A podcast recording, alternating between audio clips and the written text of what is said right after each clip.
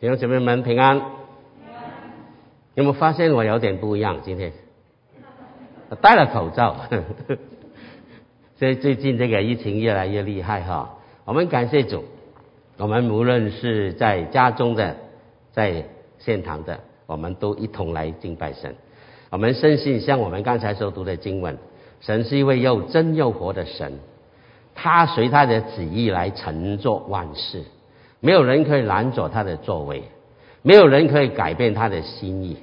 我们感谢主，我们有这样这样的神来敬拜，我们真的感谢主。好，那今天我跟各位试想的题目叫做“改变生命的实体敬拜”。其实，神要改变我们的生命，无论我们在哪里敬拜，神都可以。包括神既然建立了教会，我们回来这里有实体的敬拜，怎么来经历神？在我们生命中奇妙的作为，每一次的敬拜都应该让神在我生命中来做工。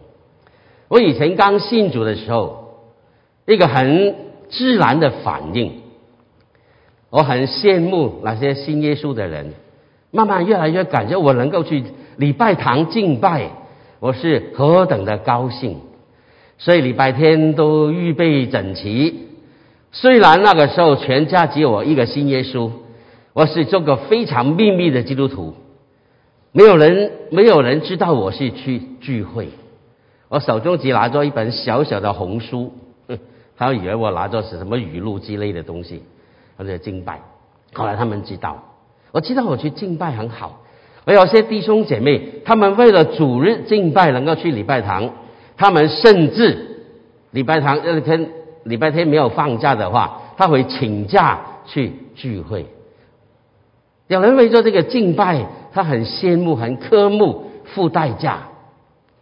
我感觉能够去是一个恩典，是一个光荣。但是后来我慢慢发现，我单单去有什么用啊？后来发现，每次敬拜的时候，我都有所领受，有所得着，我就慢慢对教会的敬拜慢慢改变。我有所得，有所领受。每次聚会回来，我生命会不一样。我感谢主，因为这样的敬拜跟我以前跟长辈去庙宇去拜那些偶像完全不一样。但是我越来越经历，后来慢慢不单可以感觉到去基督徒当中是一种非常快乐的事情，而且慢慢神慢慢改变我。改变我的性情，改变我的我的我的整个人的生活习惯。最重要的，神改变我的观念，我的思考。我感谢主，这次聚会，神不但让我人这个去的礼拜天有个地方可去，不是这样外表而已，而是每次去的时候，神都很清楚的来对我说话。那渐渐我明白。我就蛮明白，每一次的教会，如果没有让神对我说话，生命得着改变，我真的是白来了。每次预备心，全大人都教我们，到现在我还记得，通过鼓励弟兄姐妹来的时候有所得着，因为你准备好你的心来聚会，来敬拜神，所以你一定有所得着的。好好为自己祷告，为讲员祷告，为聚会祷告，每每个弟兄姐妹祷告，让你每次来你不枉此行。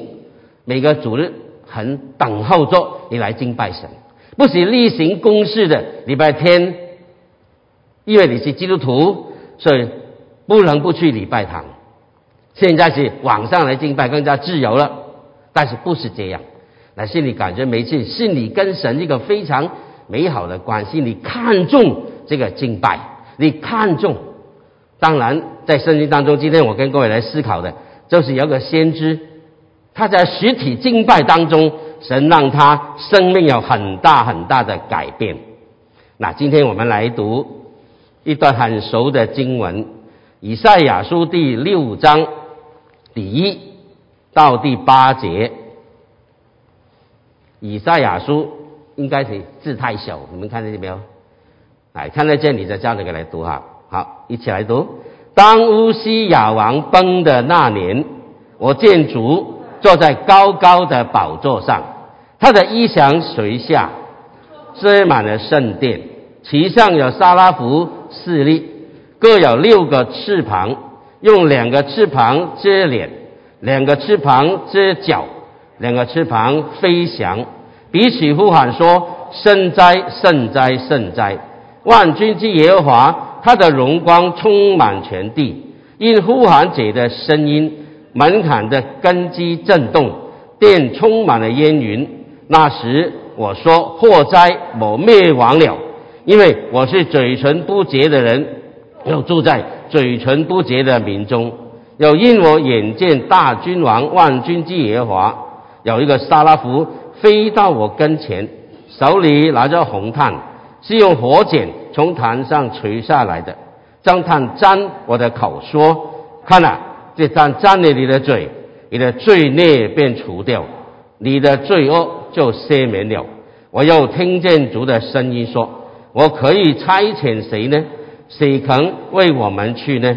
我说：“我在这里，请差遣我。”这是以赛亚一个实体的敬拜，这是敬拜的当中，他看见一个非常光荣的。一个非常震撼的意象，但是这个时间，请各位特别来注意，他什么时候在这个敬拜当中得着神对他显现？第一节告诉我们，当乌西亚王崩的那年，那个时候他进到圣殿来敬拜崇拜神。我们都知道，君王离开世界叫驾崩，对不对？那我们离开世界呢？安息主怀，那只要帝王，他是驾崩，他离开了世界，那什么意思呢？这里有一个时间，有一个人物，有一段的一节的生，一节的小影在这里。他提到这个人，这个人是做王做了很多年，大概他做了是啊，有有这个有多少年了？差不多有五十。有五十二、四十二年的时间当中，但是他是一个算是一个好王，但是很可惜啊，很可惜，他有一天都要离开这个世界，有一天他要走开的。虽然他是一个好王，虽然他是做的很长的时间，五十二年的时间，但是在生命当中有点小的瑕疵。无论怎么样都好。客观的评价来说，他算是好王之中的一个。那无论你怎么样都好，有一天都要过去的。有一天这个人会离开过去，他的王位、他的权势、他的荣华、他的富贵，有一天都要离开的。当乌西亚王崩的那年，他就看见主高高的坐在宝座上，地上的人无论多么有从权柄。他不能控制他自己的生命，有一天都要走的，都要过去的。这个时间很重要。有人说，有有有研究圣经的背景的人说，这个君王跟以赛亚可能有一点点亲戚的关系。但是如果是这样的话，那么他可能有一，如果有个有个君王是你的亲戚，有没有好做事？那无论怎么样，有亲戚关系也好，没有关系的好，今天这个人要走了，他离开了，他不再存在。你无论怎么样仰望他，看他，他所有的一切，今天都离开了。地上的人会忽然间会离开。亲爱弟兄姐妹，现在我们生活在这个环境当中，这个疫情的掌控底下，很多时候。非常突发的事情会发生，也许我们的亲戚朋友当中有人有疫情，马上忽然间就离开了，他这不能掌控他手中所有的东西。在我的认识的人当中，有些我非常熟的朋友，非常熟的同工，在这个疫情当中忽然间就走了，他在手中的生意他不能再掌控，他离开了。他家中的他教会中的服饰职位，他不能再延续下去，马上要走，走得好快。有时候听见这些新闻的时候，你感觉很心疼，很难过。但是这就是事实。有些苦难、有些灾难、病情临到的时候，不由你自己，你不能掌控的。他会临，他会马上离开的。这里告诉我们一个很重要的事情：原来地上任何的人事物，不过是短暂的，有一天都要过去。那当神容许这些事情临到的时候，他的目的是什么呢？神就让他在这个情况底下看见一个意象，看见一个让他看见意。什么叫意象呢？我这里告诉各位，意象的定义，我给他一个一个解释。在旧约圣经当中，特别旧约，神要对人说话的时候，有时候大部分用意象，有时候用异梦。有时候干脆耶和华小玉这个人，就是告诉他，那大部分的时间会用意象。什么叫意象？英文就叫 vision。什么叫 vision？vision 就是意象，这是看得见的东西，又看得见的景象。那我给他个简单的注解：神要借着看得见的景象来启示他看不见的心意。神有一份心意要告诉我们，但是他讲话我们听不懂，不了解，他太伟大了，他太无限了，我也太有限。神要让我们明白他的心意，他就用他的方法。其实最显著的、最多的，就是用景象、用意象来启示他内心的心意。神对我们的心意。那这个图，这个图像也是如此。神借着这个意象，看见什么呢？最少让他看见三样的东西。第一，第一，他看见神的荣耀。他给我们看见，当地上的君王权势都会过去的时候，都会改变的时候，他抬头看看神，抬头仰望天上的神，永远坐在高高的宝座上，屹立不动。地上的人一代一代的过去，我的神永远在天上。在他看见地上的人的权势过去的时候，原来天上的王的荣耀永远长存，地上的不可靠，地上的短暂，让他更想看见天上那个永恒。亲爱的弟兄姐妹，今天你来到这个地方敬拜，你有没有感觉你敬拜一位是怎么样的神呢？他是一位又真又活的神，他是个随他的美意掌管万事的神。我们不了解不明白，神透过他的话语就告诉我们他是怎么样的一位神。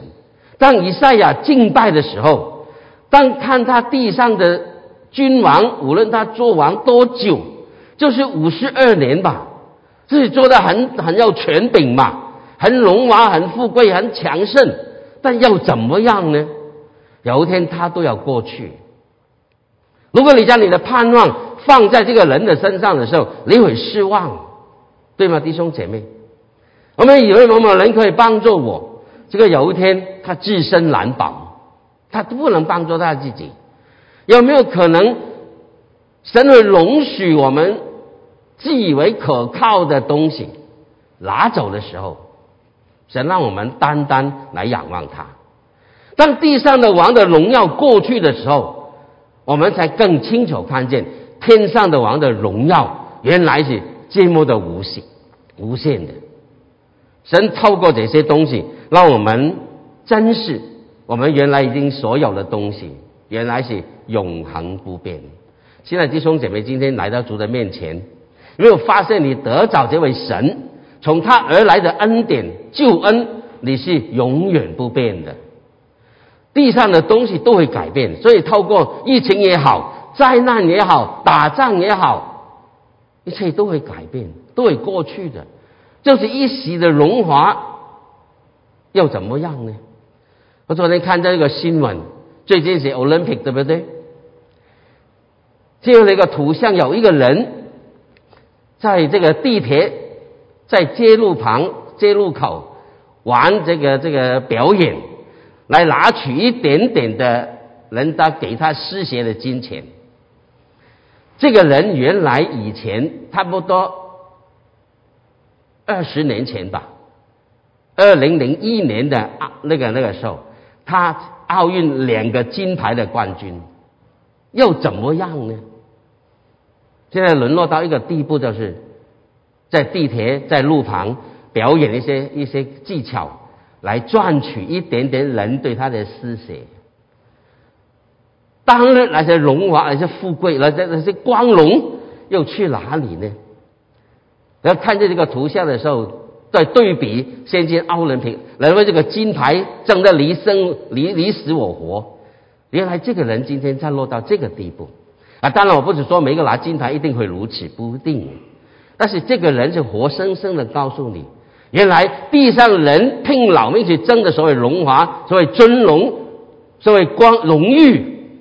不过很快就会过去。亲爱的弟兄姐妹，神会透过这些东西，让我们更仰往望、敬仰、珍视。原来我们所拥有的属天的，是永恒不变的。所以好好珍惜你跟我的生命，用这个有限的年日当中，应该争取的什么是短暂的，什么永恒的，什么是可变的，什么是不可不可变。我记得在这个这个。日本这个大地震的时候，那个海啸非常的可怕。我们还看看这最近这个 video 还在来看的时候，在在香港有一对夫妻，很很已经已经非常的呃冷淡了，几乎常常走向这个离婚的边缘。那么还是外外表还住在一起，已经打算可能再带下去就会离婚。那天不约而同，哪一天他们打开新闻收音机的时呃那个电视的时候，两个人同时在看，看这个景象的时候，那个太太忽然间感觉人生原来是这样的，很快马上什么东西都会在你手中溜走的。她转眼看见她的老公在旁边，心发出一个一个马上释发出一个心，就说。为什么我们现在有的没有好好珍惜？原来苦难马上临到的时候，你什么都没有，在当下那个那个镜头让他人生改变，马上走过去抓住她老公的手，很真实。现在拥有的一切，我看见这个新闻的时候，感觉很有感动。亲爱的弟兄姐妹，同样一幅图画。你看见的时候，你的反应怎么样？以赛亚神让他看见这个景象，没错，地上的人的荣华富贵都容易改变，但是天上的神永永远远存在，不会改变。现在弟兄姐妹，在创世纪到现在多少千年来，神没有改变，从永远到永远，神不会变。摩西告诉我们。他世世代代做我们的居所，人生一切都在变，神不会变。现在弟兄姐妹，如果今天你知道我们敬拜的神、服侍的神是这样意味的神，我们的人生会怎么样？我们被影响到。亲爱的弟兄姐妹，我们不是单单来这里坐一下而已，每个礼拜天到此一游来过了，不是的。你看，每一次来到神面前，知道你敬拜的是位怎样的神。每一次来，你感觉你不枉此行，因为神借着这个聚会改变你的生命，改变你对他的认识。神是这样的一位神，神让你三亚看见他服侍的是一位这样永恒不变、高高在上、巨大至刚至荣的神。那第一个看见，第二个看见什么呢？看见天使的侍奉。他看见一个非常特别的天使，叫沙拉夫。全本圣经只有这里个地方记载有这个天使的名字出现，沙拉夫的其中一种服饰的天使。平时我们看见，现在弟兄姐妹问这个问题：平常你看见天使几个翅膀的？你上当了，什么时候看见天使？对不起，牧师跟你开玩笑。一般我们看图像是两两个翅膀，对不对？啊，好像是哈。但是这里告诉我们，这个天使几个翅膀啊？六个翅膀哦，真不接来这个是，没有，只有这个地方出现这个天使的名字，只有这个地方出现六个翅膀的天使，只有这个地方神透过这个意象告诉这个已经在服侍当中的以赛亚，看见他天使怎么服侍我们的神。他的两个翅膀遮脸，两个翅膀遮脸代表什么呢？代表他的都打出来了哈，这中都出来没有神秘感 啊。那个这帮遮脸代表敬畏，就不敢见神的面。那我我可能很多人的不同属灵异的解释啊。今天我从我的分享跟你跟你分啊，我的我的领受跟你分享。我个人感觉这个遮脸，就感觉他没不敢见神，那不敢面对面见神什么意思啊？就是敬畏啊！神太可畏了，我们不敢直接来看见这位神，他太可畏了。所以天使给我们流露出第一个对神的对神的态度，就是敬畏神。今天我们服侍主，有没有敬畏神的心？今天我们敬拜神，有没有敬畏神的心？没错，神给我们很自由释放的来服侍他。这时候的自自由释放到一个程度，我们忘记了神是可敬可畏的神，我们忘记了应该以一个毕恭毕敬的态度来对神。我们太随便，慢慢我们以为这个神是太好的一位神。没错，神很好的，但是也不减少我们对他的敬畏，对不对，弟兄姐妹？来到神的面前，一个敬畏金钱的心是不可少的。服饰也一样，更加如此。第二个，两个翅膀遮脚，我感觉这个是谦卑。为什么呢？不敢显露自己，把自己隐藏起来。所以从这个这个举动当中，我看见什么叫做谦卑？谦卑就是隐藏自己。骄傲就是高举自己，骄傲就是显露自己，怕人家看不见我。你看我多伟大，谦卑就是隐藏你。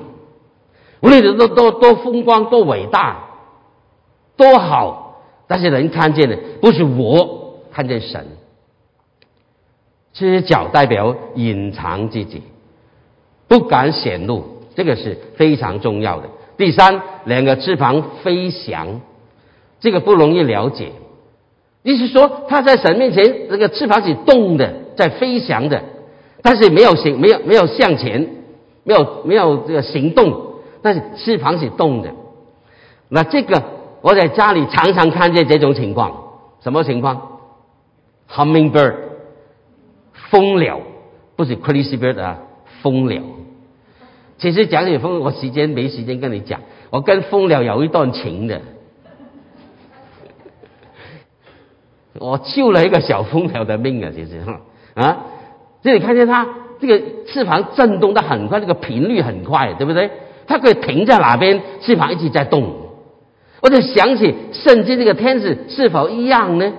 在神面前一直在动，但是也没有飞走，代表什么？我给他一个一个一个感受是顺服。我已经准备好了，只要你一声命令，我就飞走。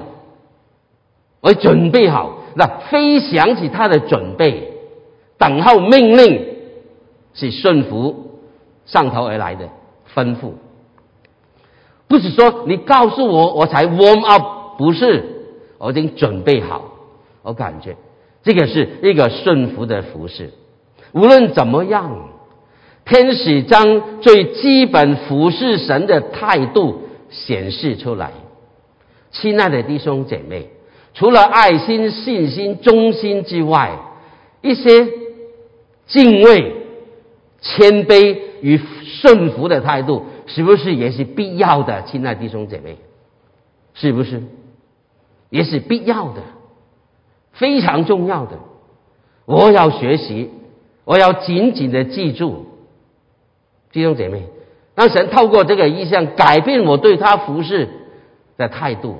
可能我已经有。但是我需要更加的深刻，更加的被提醒，来到神的面前，在神的面前的服侍，我要敬畏他，我要谦卑隐藏我自己，而在他面前随时准备顺服他的吩咐。我准备好了，不是没有准备好，在我的方面我预备好，只要你一声命令，我就我就飞出去。我想这个天使给我们看见一个非常宝贵的一个服侍的态度，求主恩待我们。第三，他看见什么？看见自己的弱点。常常讲一个非常老套的话，虽然是老套，却是很真实。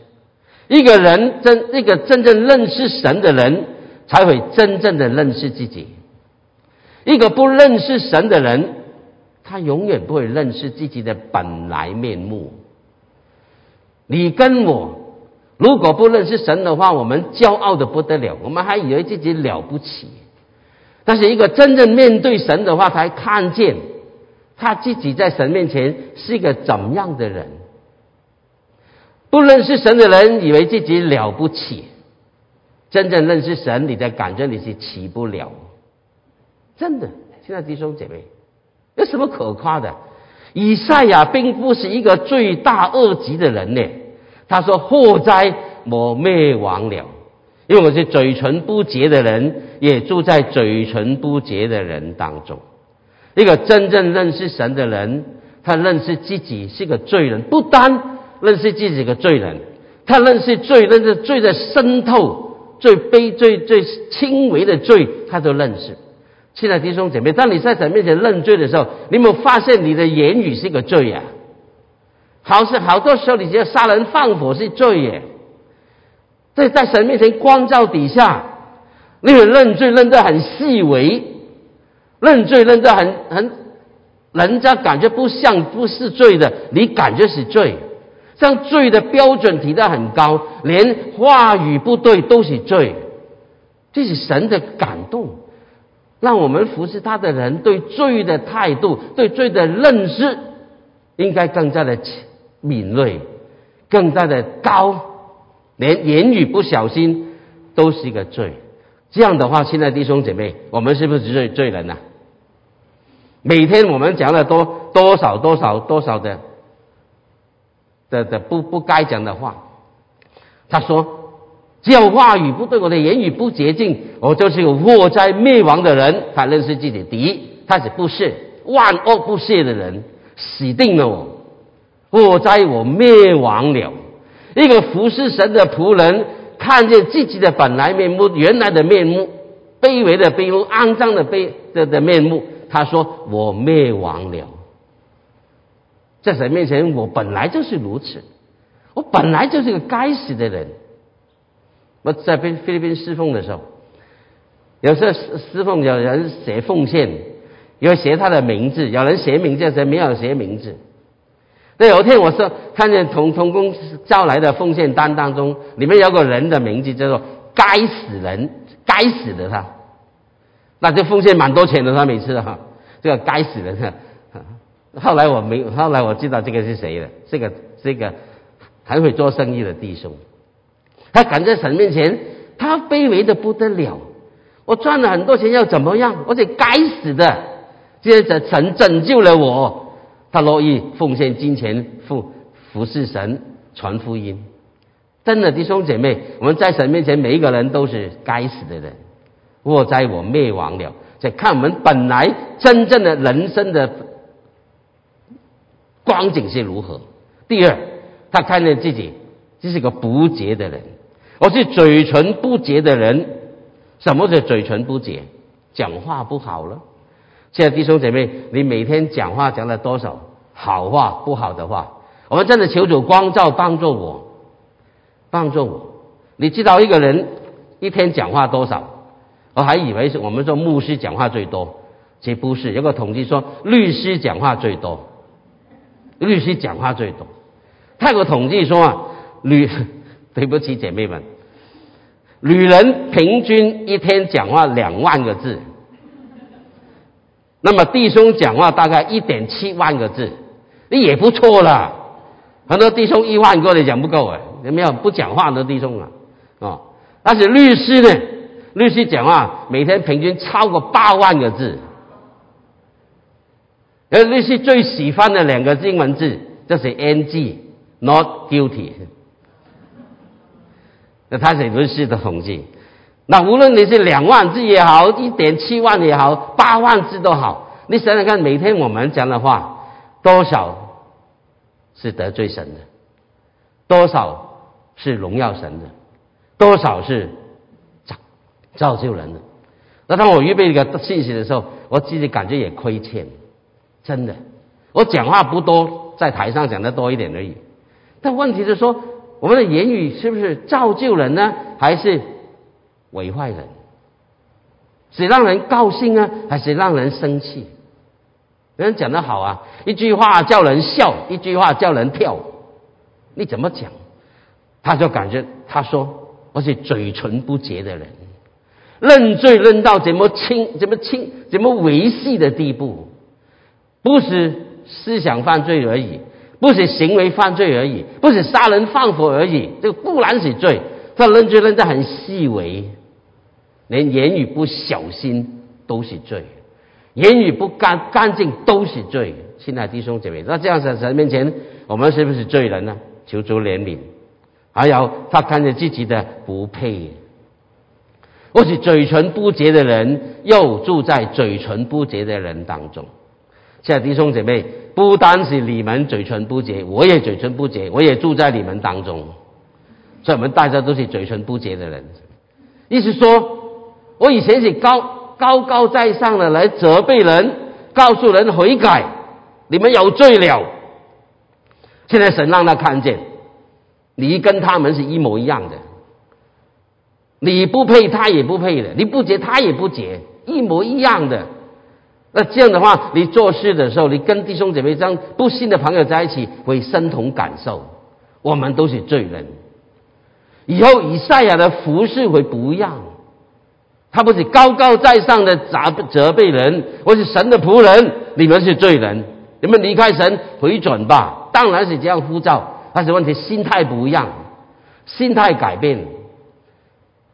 原来我跟他是一模一样的，你才会身同感受他的处境，他的难过，他的痛苦，明白。就我曾经跟这位弟兄分享过，神为什么不用天使传福音，要用你跟我？因为我们都是嘴唇不洁的人，我们向罪人传福音、这世人传福音的时候，我们经历过罪的捆绑、痛苦、难过、绝望，我们得救了，将这个感受告诉他：我走过来，你回头吧。除非你有这种深同感受的心，我们很难真正的服侍、传福音。怎让不用天使传福音？天使传福音太简单了，太容易了。他用我们这个卑微败坏、曾经被罪捆绑的人，怎么得到释放？告诉他这条路我走过了，请你一起来回转归向神。以赛亚明白了，他以前高高在上责备他的百姓，现在原来发现他在神面前都跟他们是一模一样的，都是败坏毁坏的人，都是该死的人。但是神今天用他。将你的感受，将你的改变告诉这个世界上的人，让他们知道，不要向灭亡来继续奔跑。求主怜悯我们，真的，一个人怎么会真正认识自己，来到神面前？所以每一次敬拜，亲爱弟兄姐妹，你在这里，你不是单看唱诗而已，看讲员而已，你在这里让神来改变你。每一次的敬拜，神会改变你，你相信吗？你准备好自己。神是无所不在的，他跟我们同在。每一次预备好的心，你不是在这里观想一下，看戏班唱的好不好，敬拜团唱的好不好，牧师讲的好不好，讲的好，今天奉献十块钱；讲的不好，十块钱省起来，是这样呢？不是，不是的，不是的。你不是来观想，你是来被改变。神的透过这个聚会改变你。改变我，我们一同在神面前，每一次敬拜，不不是白白的过去，想让我们看见生命被改变，就要来到神的面前，没有别条路。我看过一个新闻，很有意思。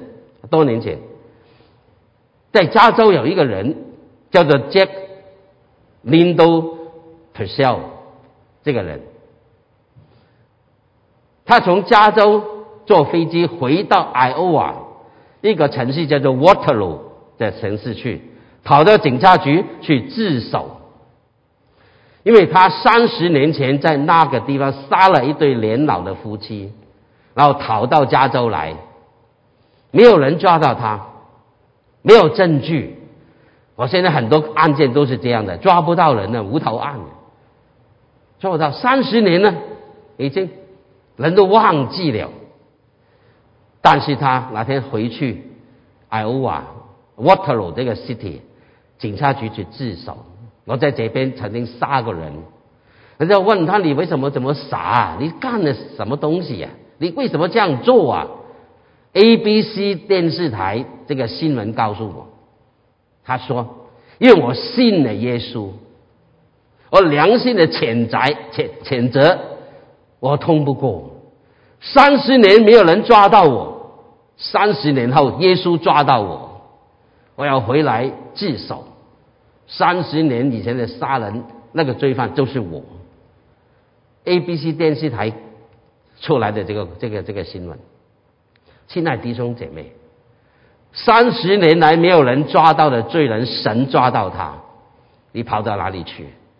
他你受不了那个良良心的责备，那个罪疚感，他晚上都睡不着，你必定回去自首，这是你该做的责任。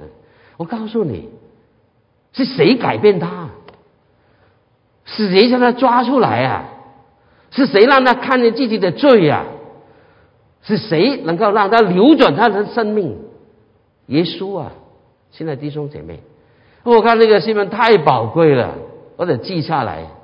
太宝贵了，这个人，请求怜悯我们。你跟我都一样，今天如果不是神动工，你跟我不认识自己的，我们以为自己还了不起。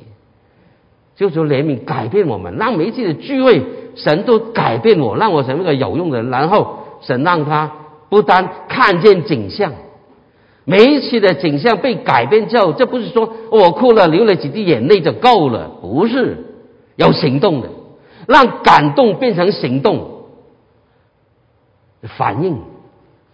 神没有勉强他，神只告诉他怎么样，他看见。主说，听见主说：“我看可以差遣谁呢？谁肯为我们去呢？”在弟兄姊妹，每一次的敬拜，神一定对你说话的；每一次的敬拜，神一定感动你的心。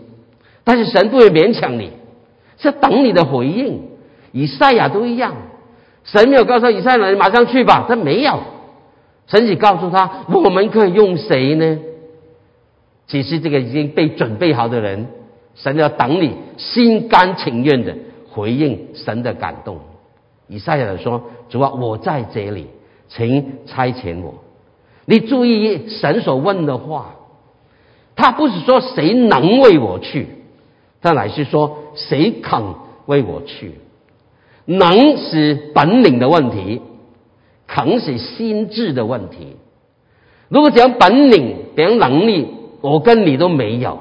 我们不是很大本领的人，一般来说，亲爱弟兄姐妹，我们多大本领啊？有很多人给我们更行哎，但神不是要你的本领，可以讲恩赐嘛，讲才干嘛？我告诉你，神可以给你的，神可以给你的。那神要的是你的心，你心甘情愿为他去做，最少你有颗心愿意摆在主的手中。神要的是你的心，就像神要的是这个人。神为什么对以赛亚显现转化？因为神看这个人更重要，神他的心更重要。你愿意吗？神不是要要今天要能的人，神要肯的人，愿意看见这个这个呼召，让自己回应摆在神的手中。而且往后你看见神给他看见的使命，当你肯摆在主的手中的时候，在神的让他看见你的使命是很艰难的。那些人的心是很刚硬的，你顺服我呢不一定一帆风顺，做得很顺手，不是每次布道会很多人举手悔改，不是的，可能那些人很刚硬的，但是只要你抓住你神要你去的话，最困难的路你可以走，为什么呢？因为神告诉你是神要你走的，问题不是谁要你走，不问题不是顺利还是不顺利，困难的是没有困难，不是。问题是谁要你去？你回应谁的呼召？很重要。有说怜悯我们，让我们真的每个人都能够肯顺服他的感动、他的带领，肯将自己摆在他的手中。主要的神要是这个。我记得有一次跟着宣教同工分享的时候，给他分享一句话，很有意思：神不一定使用有能力的人，但是神一定肯让肯给他用的人有能力，对吗，弟兄姐妹？神不一定用这个大能的勇气，不一定的。但是如果你肯给神用的话，神一定给你能力，一定的。我试过了，神一定给我，这样我肯。这神用我的时候，是超过我自己的能力的紧，我的我的我的规范超过了，真的。就像现在就说明，很多人可以为你做见证。神要的不是你的能与不能，神要的是肯与不肯。神不一定使用大有能力的人，但是你记得，神一定让肯给他用的人有能力去服侍他。